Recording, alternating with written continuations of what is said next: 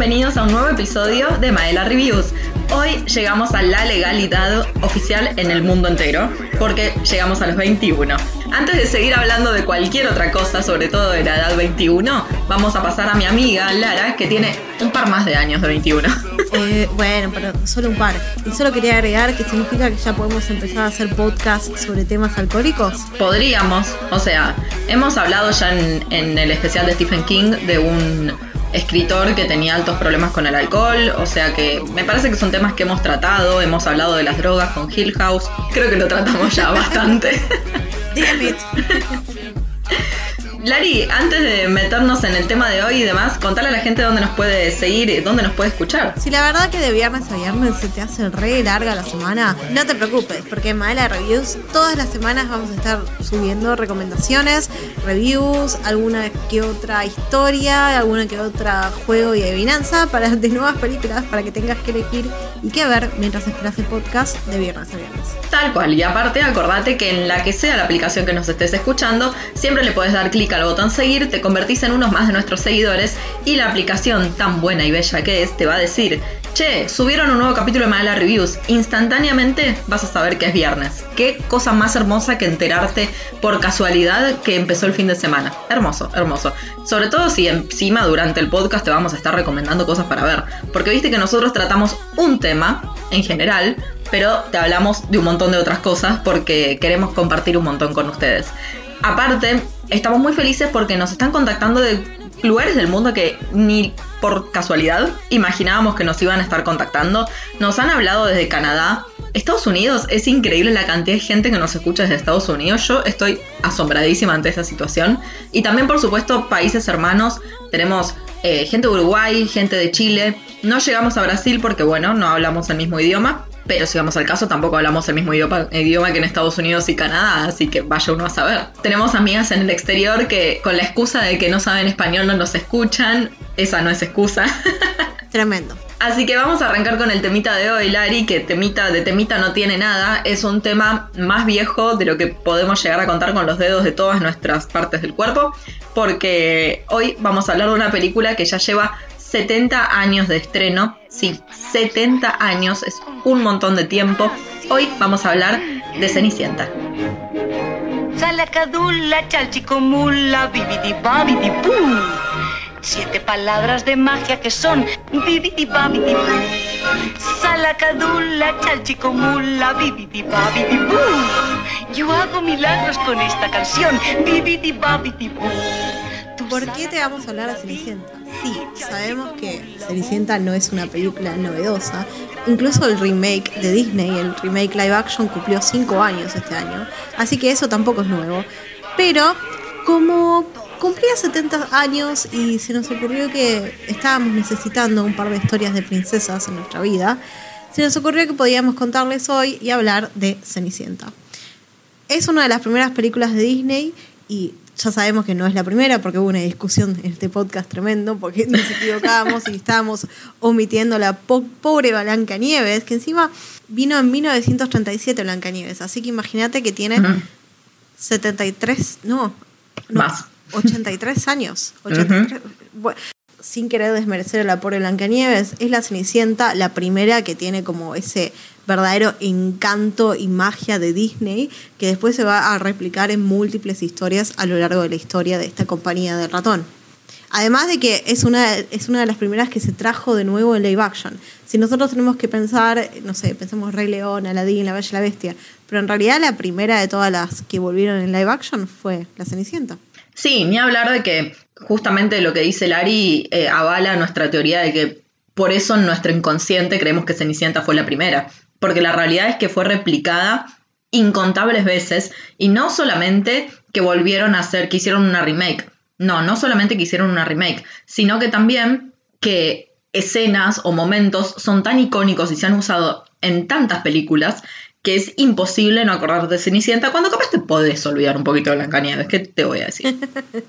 Además, tipo, en este momento de cuarentena estamos todos esperando que venga una miserable hada madrina y nos levante con un encantamiento del sillón y nos traslade a un país sin cuarentena. Y si vamos a hablar de la hada madrina, es claramente una de esas cosas que son fundamentales y memorables de la Cenicienta, pero hay cosas que realmente fueron cambiando a lo largo de los años desde que originalmente se conoció esta historia. Sí, es más, se podría decir que cualquier país y cualquier cultura tiene su propia versión de la Cenicienta.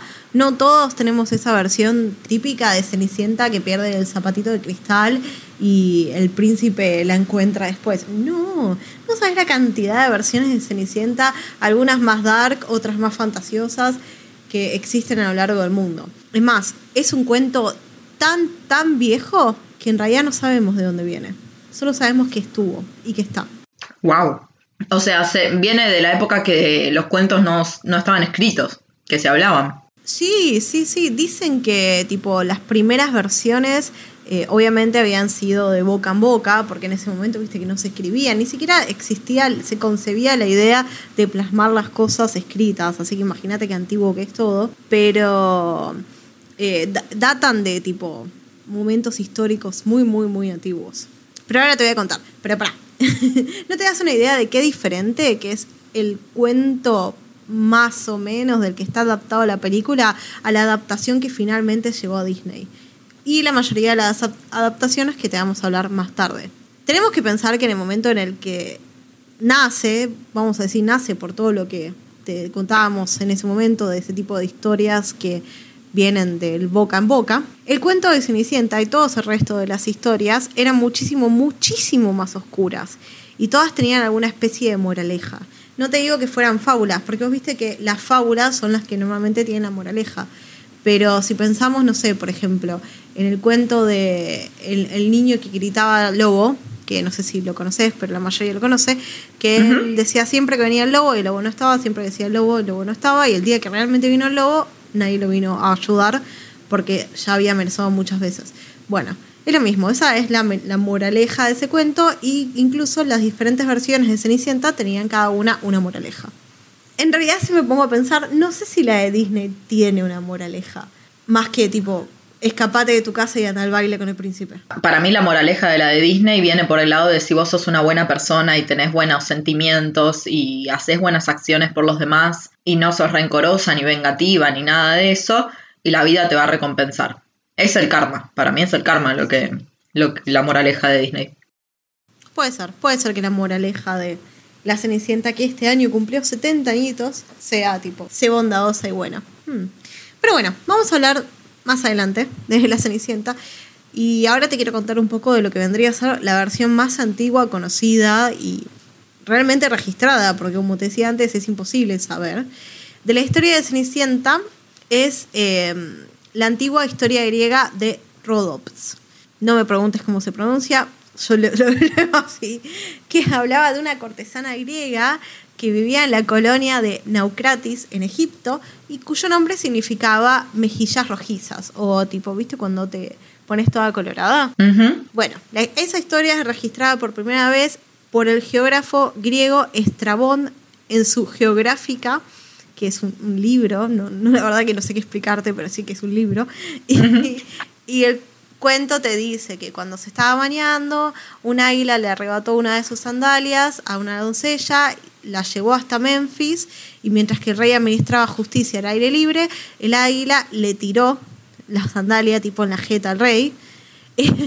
y este, conmovido por la hermosa forma de la sandalia, veo que el fetiche del pie es algo que trans que todas las generaciones de Cenicienta. Pero bueno. eh, bueno, como el rey se conmovió por la hermosa forma de la sandalia, mandó hombres por todos lados, a todos lugares del país, para buscar, buscar a la mujer que llevaba esa sandalia. Y cuando la encontraron, se la llevaron al rey y se la casaron, básicamente. Tipo, dijo, me caso con esa. Y listo.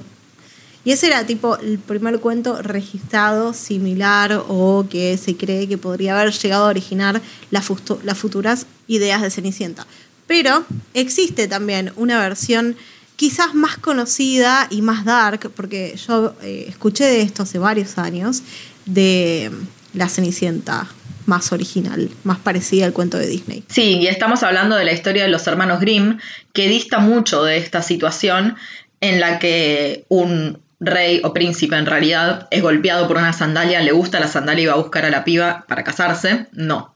En la versión de los, los hermanos Grimm, por supuesto, es más oscura, como absolutamente todas las versiones de los hermanos Grimm, pero también es bueno saber que no es la versión original. Hay un montón de versiones realmente y capaz la más vieja no es justamente la de los hermanos Grimm, que es, creo yo, la más popular. Bueno, obviamente la historia de los Grimm se aleja del relato que nos cuenta Disney, ya que, según ellos, las hermanastras tenían los pies muy grandes para encajarlos en el zapato, cosa que también pasa en la película de Disney, pero lo que ellas deciden es mutilarse los pies, cortándoselos, una se corta el dedo gordo, la otra se corta el talón, así de desesperadas están por ser de los estándares de belleza que quiere el príncipe. Así que, aparte, no nos vamos a quedar solamente con ese lado macabro de la historia. Y, a la más villana de todas, porque esto se pone cada vez más dark de lo que uno puede imaginar, vienen unos cuervos a la pobre madrastra que de pobre no tiene nada y le arrancan los ojos. Es como karma, bitch. Es lo que te digo, es todo karma esta historia. Igual fíjate que no es lo más dark. No sé si sabía, pero en el cuento original de la Bella Durmiente, cuando ella queda dormida, viene un rey random la viola, queda embarazada y se despierta no cuando da luz, sino cuando nacen los pibes y uno de los pibes le chupa el, dedo con el que se había pinchado y con el que se había quedado dormida porque se había pinchado y después se tiene que casar con ese rey que la violó hace nueve meses. Quilombo. Sin duda es que la historia de Cenicienta no es la más terrible de los hermanos Grimm, pero no tiene nada de parecido con la historia de Disney eso recontra seguro.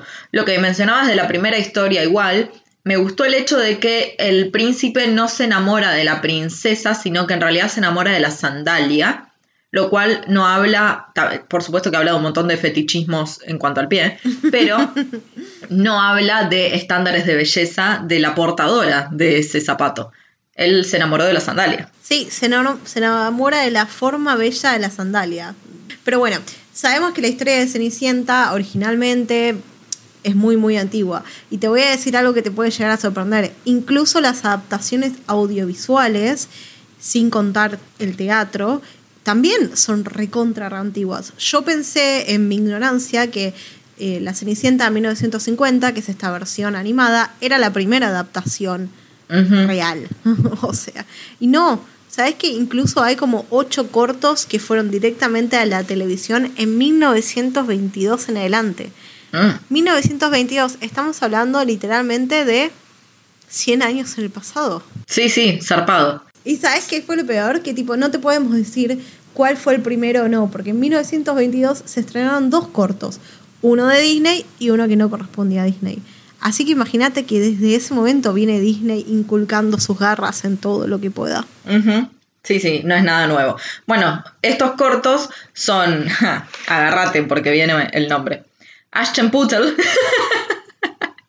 es un juego de sombras y siluetas de los Lotte Reiniger. El contrometraje obviamente es mudo y utiliza figuras exageradas, no tiene fondo, es una presentación realmente austera.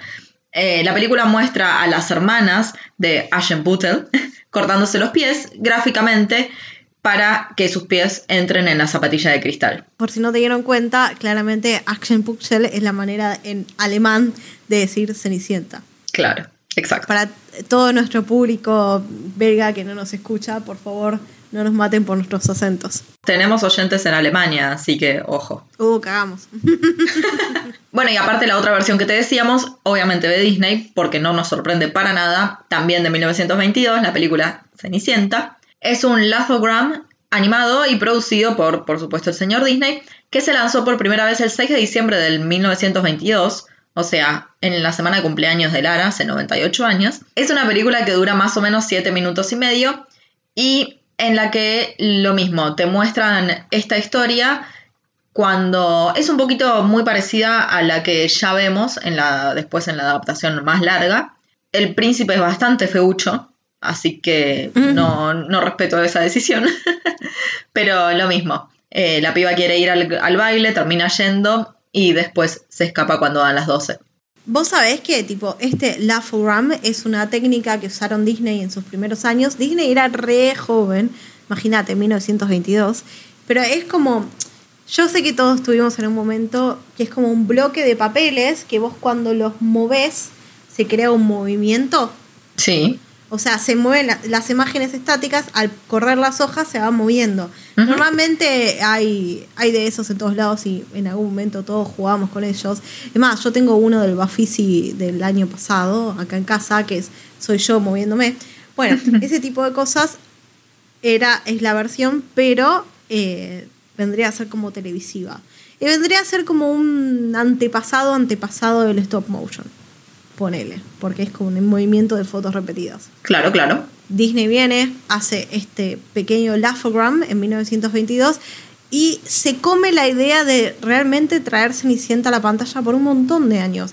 Porque vos tenés que pensar que esto fue en el 22 y Cenicienta viene en el 50. Ojo el piojo. En realidad Cenicienta la empiezan a hacer en 1944, ya que tardaron más de 6 años en hacer toda la película. Es obvio que la animación en ese momento no era igual que la animación de ahora. E, e imagínate que en realidad la película se hace en forma real, están los actores moviéndose y a la vez están todos los dibujantes copiando las acciones de los, de los actores que se mueven. Y nada, claramente lleva tiempo. Incluso para uno, un estudio tan grande y tan zarpado como el de Disney. Qué loco. Bueno, el eslogan de esta película es una historia de amor con música. y es verdad, es lo que es realmente. Esta es la película original de Disney en la que se acredita como escritor de esta película a Perrault, que fue una persona que murió 200 años antes de que saliera la película. No, tremendo. Pero, pará, eso es un dato curioso que, tipo, me pareció loquísimo. Vos tenés que pensar que, tipo, ellos hacen la película, ganan premios y todo. Cuando ganan el premio, le agradecen al escritor, uno de los escritores originales de la historia, que es Perrault, así como que te, como te contamos la de los hermanos Grimm, estaba Perrault, y, tipo, le agradecen a él en su premio. Quien lleva más de 200 años muerto, ¿entendés? Es una locura. Sin embargo, tipo, está, está acreditado. Si vos vas a IMDB ahora, pones pausa en el podcast, vas a IMDB, buscas Cenicienta Disney, bla, bla, vas a ver que está acreditado como escritor Perrault. Mirá, qué locura. bueno, también es una forma de Disney de decirte, nosotros no estamos agarrando la versión de los hermanos Grimm, no estamos agarrando esta otra versión que vos nos mencionabas al principio también, sino que la de Rodofis, la griega, sino que están hablando de la versión de Perrault. Son las tres versiones que había en ese momento y ellos agarran esta historia para que después no le vengan y le digan, no, bueno, los hermanos, los hermanos Grimm dicen esto. Es otra historia. Es claro, es una adaptación del mismo mito, vendría a ser, ¿no? El mito de Cenicienta. Quiero decirle así yo, me parece que es oportuno. Pero la realidad es que Disney en ese momento no era el magnate que conocemos hoy, por supuesto, y era muy riesgoso la- a- llevar, al, llevar a la pantalla a la Cenicienta. De no haber sido realmente por el éxito de taquilla que tiene eh, la compañía por esta película, Disney realmente hubiera desaparecido. Disney puso un montón de guita dentro de lo que tenía para hacer esto y aparte pensá que en ese momento estamos en una época de guerras entonces después de la Segunda Guerra Mundial la productora de Disney le debe al gobierno estadounidense arriba de 4 millones de dólares. O sea que si no hubiera sido por Cenicienta, hoy no tendríamos Disney. Vamos a decir algo a favor de esta situación. Es por esto y explica perfectamente por qué el icono de Magic Kingdom, el parque para Disney, es el castillo de Cenicienta. Claro, sí, es muy loco pensar que el chabón apost es como cuando jugás a la ruleta, ponele y apostás todo a un número y tenés que esperar que salga o salga. Bueno, el chabón apostó todo. Tipo, gracias a la película de Cenicienta, Walt pudo seguir haciendo películas y convertir su apellido en el imperio que conocemos hoy en día. Pero a ver, estamos hablando un montón de Cenicienta, pero capaz hay algún desprevenido, alguno que en la vida se le ocurrió mirar películas animadas, que yo estoy casi segura que estoy viviendo como una persona que no tiene ni idea de Cenicienta, te apuesto plata a eso. Así que me parece que es un gran momento, Lari, para que le cuentes a esta gente que vive en una burbuja que hay un poquito más, que hay otras burbujas, que le cuentes la historia de la Cenicienta. un poco de la historia de Cenicienta de Disney, eh, te cuenta que Cenicienta, que se llama así desde un principio, tremendo eso. Es como cuando Dumbo se llamaba Dumbo desde un principio, no, no se llamaba Dumbo, Dumbo se llamaba Jumbo y Cenicienta no se llamaba Cenicienta, pero Disney no se gastó en ponerle un nombre previo. Entonces te cuentan que era tipo una niña feliz que vivía con su padre y su madre hasta que se muere su madre y el padre decide que necesita casarse para poder mantener la casa, el estatus y todo. Y se casa con una mujer fría y cruel, la madrastra de Cenicienta, que tiene tipo dos hijas, Grisela y Anastasia. O sea, tipo, ya viene con alto baggage la madre. Y para peor, para la pobre Cenicienta, el padre muere y la malvada madrastra es la que se queda con todo y convierte a la pobre Cenicienta en una sirviente en la casa. Tipo, la pone a limpiar, la pone a hacer la comida, bla, bla, bla. Mientras tanto, del otro lado de la ciudad, en un castillo gigante, eh, el rey le, le, dice a su hijo que, se tiene, que ya es grande y se tiene que casar. Entonces dice, bueno, vamos a hacer un baile, así conoces a todas las doncellas del reino y elegís a la futura reina del reino. Así que el rey invita a todas las doncellas elegibles, a todas aquellas doncellas solteras del reino, a un baile de disfraces, a donde su hijo podrá elegir a cuál de todas ellas se va a querer casar. Como Cenicienta era la pobre sirviente en este momento, pero todas las mujeres estaban invitadas, medio que le dijeron, sí, sí, si, te, si terminás con todo y te encargas de tu vestido, puedes venir. Entonces nada, Cenicienta se recopa, termina todas sus tareas antes, se, con la ayuda de dos ratones, que, ¿sabes que los ratones de Cenicienta son los únicos animales que hablan en la película? Dato curiosísimo, porque en realidad no suma ni resta nada, porque hay un montón de animales. Pero me pareció re curioso que del caballo eh, y del, gato y todo, los únicos que hablaran fueron los ratones. Con la ayuda de los animalitos de la casa, se cose su propio vestido, usando un vestido viejo de la madre, y cuando la ven, las hermanastras se ponen locas y tipo lo rompen toda la mierda y la dejan tipo llorando en el piso sola mientras se van al baile. Sí, porque alto vestido se había hecho la piba. Sí, alto vestido. Y ahí es cuando viene el hada, madrina, que a sacarnos a todos del sillón en la cuarentena, que le dice tipo, dale, piba, dale, dale, hacete el vestido, andate rápido, rápido, tenés hasta las 12, go, go, go, go, go. Y la tira tipo arriba de un carruaje y la manda derecho al baile, tipo recién transformada, cero explicaciones.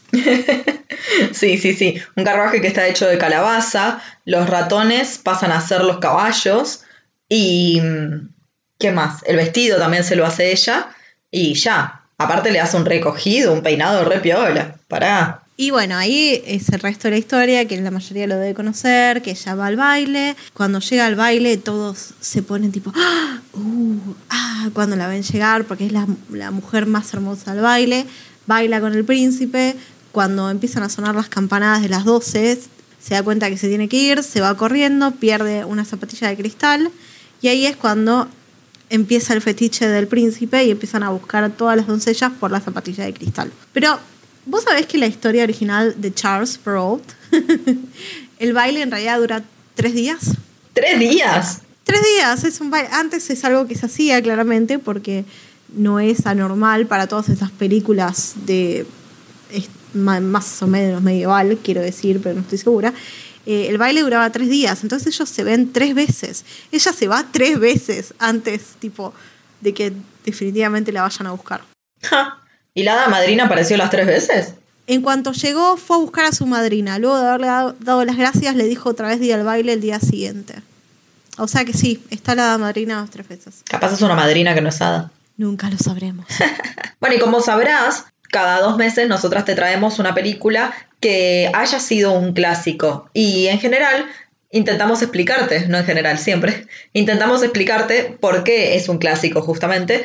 Y es lo que pasa con La Cenicienta. La Cenicienta tiene una carga de un montón de años, como te decíamos, una importancia para Walt Disney también, que ya te contamos, pero otras cosas que la hacen ser un clásico es que es una historia que realmente le gusta a la gente que realmente le llega a todo el mundo porque todos en algún momento de nuestra vida estamos pasando por un mal momento y necesitamos, rogamos, pedimos que exista esa madrina que sí tiene Cenicienta en su película para que venga y sea buena con nosotros y nos ayude y pueda intervenir en el problema que estemos teniendo.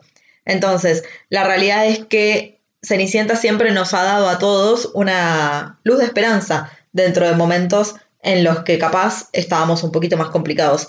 Y algunos de nosotros, bueno, empezamos a ser amables con los ratones. No es mi particular caso. Está bien, sí. Lo, lo, más importante de este clásico, que no es que es solo para chicos, porque a nosotros también nos gusta Cenicienta, a todos les gusta Cenicienta. Tipo, es un ballet, es una obra de teatro, es una obra de Broadway.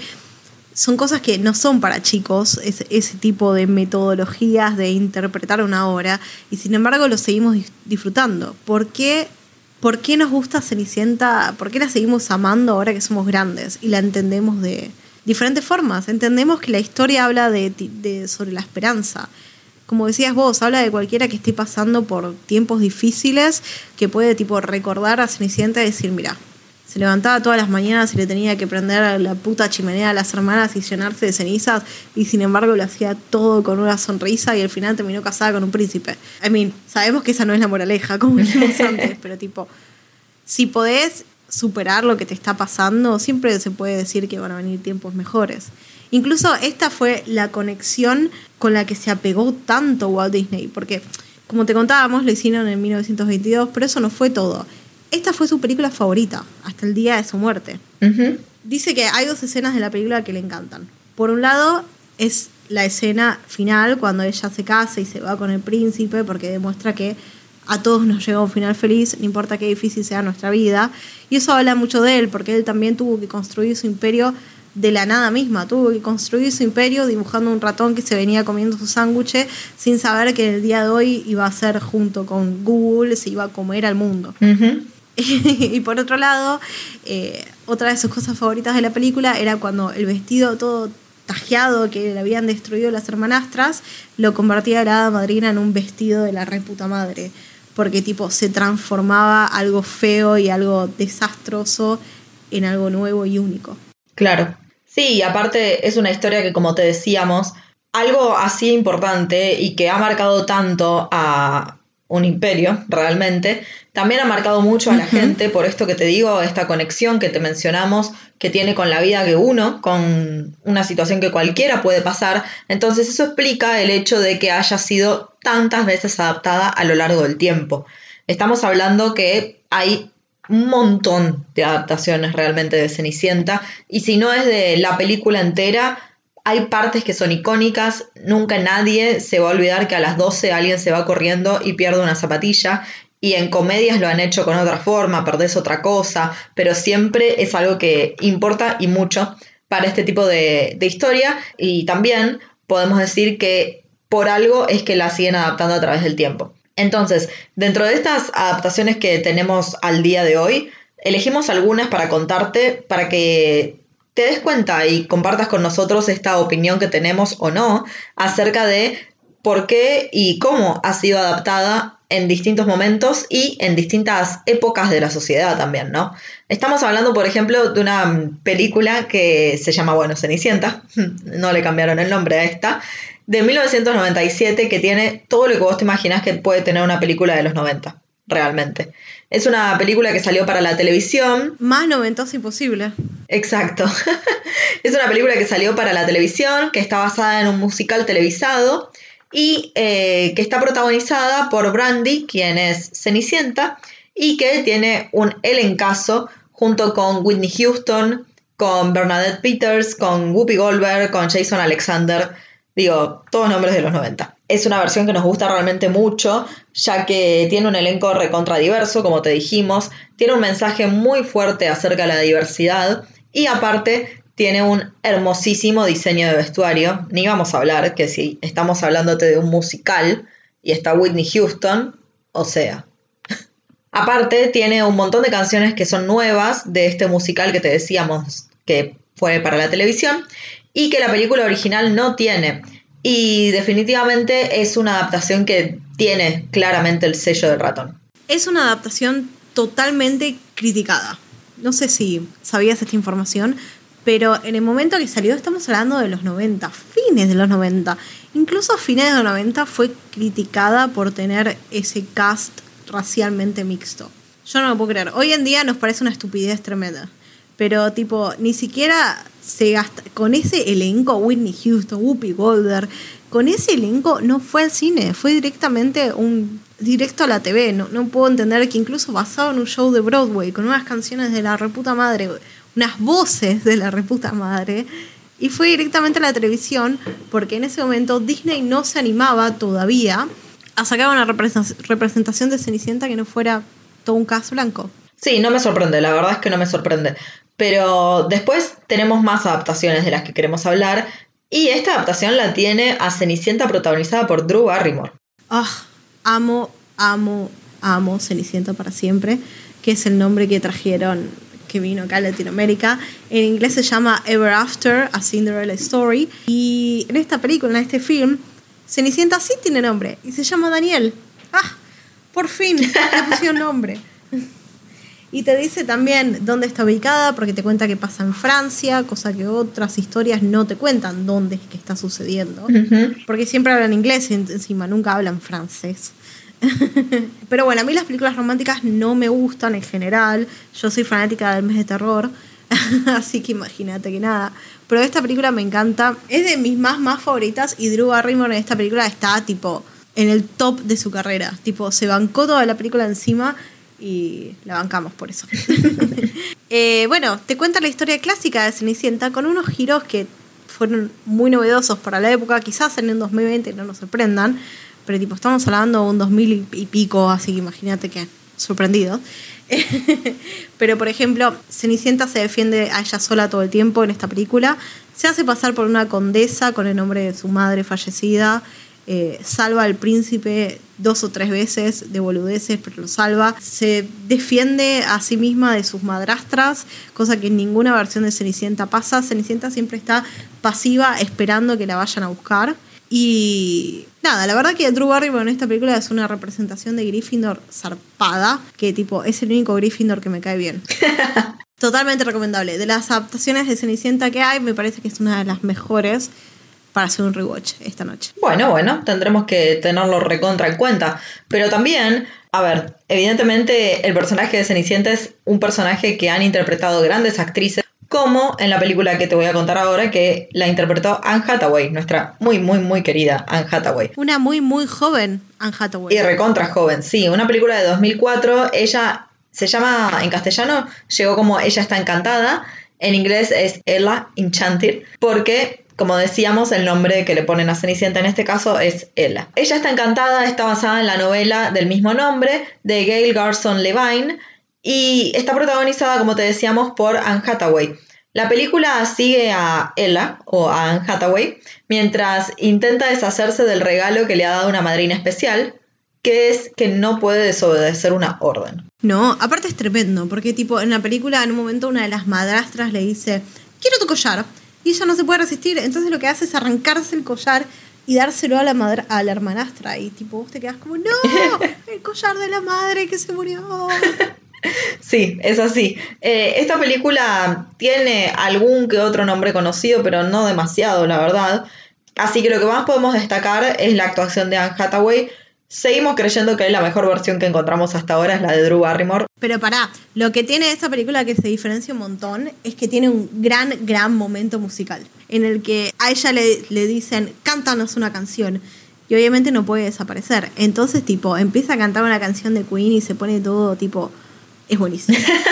se pone, se, arma todo de golpe con una canción de Queen y le mete más y más pasión porque le, le empiezan a decir con más pasión, más fuerte, más baile. Y entonces ella no puede desobedecer y entonces empieza tipo, es buenísimo, es buenísimo. Sí, sí, bueno, claramente una comedia, así que nada, genial. Pero si hay una versión de la Cenicienta que yo nunca me pude olvidar, es cuando vi a Elena Bonham Carter vestida de la hada madrina la que vendría a ser la primera de las versiones de live action que inició Disney en la mitad de, este, de esta década, eh, está protagonizado por Lily James, haciendo de Cenicienta, y es una adaptación bastante fiel a la a la que cumpliría este año 70 años, con el agregado de que se pone peor. Porque tipo, no sé si te acordás, pero en la película se muere la madre de ella, después se muere el padre de ella, se muere la madre del príncipe y después se muere el padre del príncipe. es como Disney elevado al cuadrado. claro. Me parece muy gracioso. Le vamos a mandar un beso a Chuni porque yo la fui a ver con Chuni de cine. Hay una pequeña como un guiño de que se puede llegar a estar por morir el padre porque le dice que tiene que elegir una reina rápida y convertirse en rey. Y Chuni me dice, ah, se va a morir. Y yo le digo, no, el padre no se muere. Me cagó. Se murió. Pero bueno, la película de live action es qué sé yo, es entretenida, no tiene la misma nivel de magia que tiene la película animada, pero la verdad que la puedes disfrutar. Aparte, tenemos que pensar que además está Richard Madden haciendo del príncipe, que recién muy, muy, muy famoso, recién muerto en Game of Thrones en ese momento, y está tipo en el pico y está muy bien como príncipe. Lo queremos. Sí, sí, sí. Sí, es una versión que no te va a mostrar demasiadas cosas nuevas. Siempre es bueno ver a Elena Bonham Carter, así que mi recomendación va por ese lado, simple y únicamente por ella. Igual ahora me quedé con muchas ganas de ver la versión de Whoopi Goldberg, no la había visto nunca, estoy muy intrigada por Whitney Houston, así que me parece que hoy se mira versión noventosa. Y de esta forma entonces nos vamos a retirar tras haber repasado uno de los clásicos más clásicos de Disney. Este no será nuestro primer y último acercamiento al mundo de las princesas para nada. Tenemos planeado un episodio mucho más interesante, seguro, porque vamos a hablarte de muchas princesas, de la evolución social alrededor de ellas, hay de todo, que es algo que en las películas de Cenicienta algunas se han animado a reflejar y otras no tuvieron la banca de la productora para salir al cine y reflejarlo. Así que tenemos mucho para hablar al respecto, más allá de Cenicienta. Y vamos entonces a retirarnos en esta ocasión, no sin antes recordarles, Lari, a nuestros oyentes, dónde nos pueden leer. Si te cansas de viernes a viernes y no puedes esperar para seguir escuchando nuestras opiniones en el podcast, no te preocupes. Todas las semanas en Modelas Reviews vamos a estar subiendo algunas recomendaciones, algunas reviews, algún juego, alguna adivinanza sobre películas para que tengas una buena elección de qué ver el fin de semana. Es así. Y aparte acordate, como siempre, que sea donde sea la aplicación donde nos estés escuchando, ya sea Spotify, Google Podcast, Apple Podcast o Anchor o Overcast o un montón más, que sabemos que nos están escuchando de un montón de lugares, así que wow, estoy muy sorprendida. eh, acordate que si le das clic al botón seguir, de esa forma te estás suscribiendo a nuestro podcast y la plataforma que uses para escucharnos te va a avisar que salió un nuevo episodio. Y si salió un nuevo episodio, significa que es viernes. Y si es viernes, joda, joda, joda. es viernes de podcast, viernes de podcast, viernes de podcast. Bueno, Lari, como siempre, un gustazo compartir una nueva grabación contigo. Esperemos que todos en sus casas también estén bien. Cuídense y abracen a los que tienen cerca y con los que pueden abrazarse. ¿Quién dice que no? Quizás un día vayas al supermercado en pantuflas, se te caiga una y te encuentre tu príncipe en pijamas. Siempre puede pasar algo así hermoso. No pierdan la fe. chao, Lari. Chao, chao. A dream is a wish your heart makes when you're fast asleep. In dreams you will your heart aches, whatever you wish for you Mientras que Disney le puso Cenicienta, que es una maldad tremenda, claramente no era el nombre, el nombre original se cree que fue Daniel, pero claramente le decían Cenicienta porque vivía con las cenizas, porque tenía que preparar los fuegos todas las mañanas, entonces estaba llena de cenizas.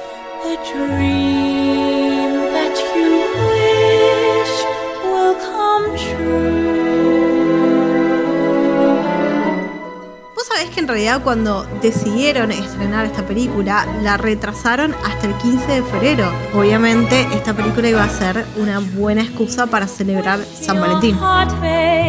Es el regalo de San Valentín de Disney a nosotros. In dreams you will lose your heartaches, whatever you wish for you faith in your dreams, and someday your rainbow will come smiling through, no matter how.